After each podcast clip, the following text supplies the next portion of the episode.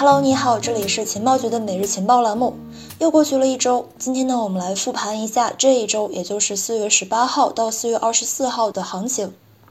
根据数据统计，比特币和纳斯达克科技股的相关性呢是不断攀升，而跟黄金的价格走势相关性已经跌至历史低点。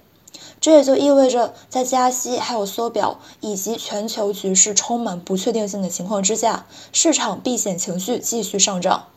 现阶段，比特币的风险属性大于其抗通胀属性，在美联储货币政策收紧的背景之下，走出独立行情的可能性日益降低。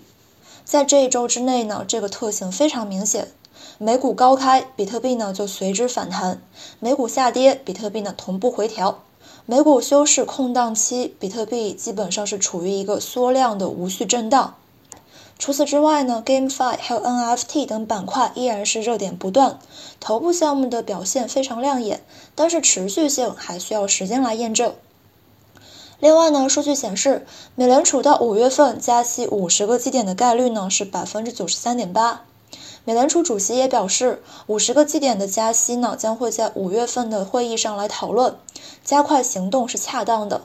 虽然说市场已经提前给出了反应，但是呢，还是需要充分做好抗风险准备，来去应对到时候可能会发生的大幅波动。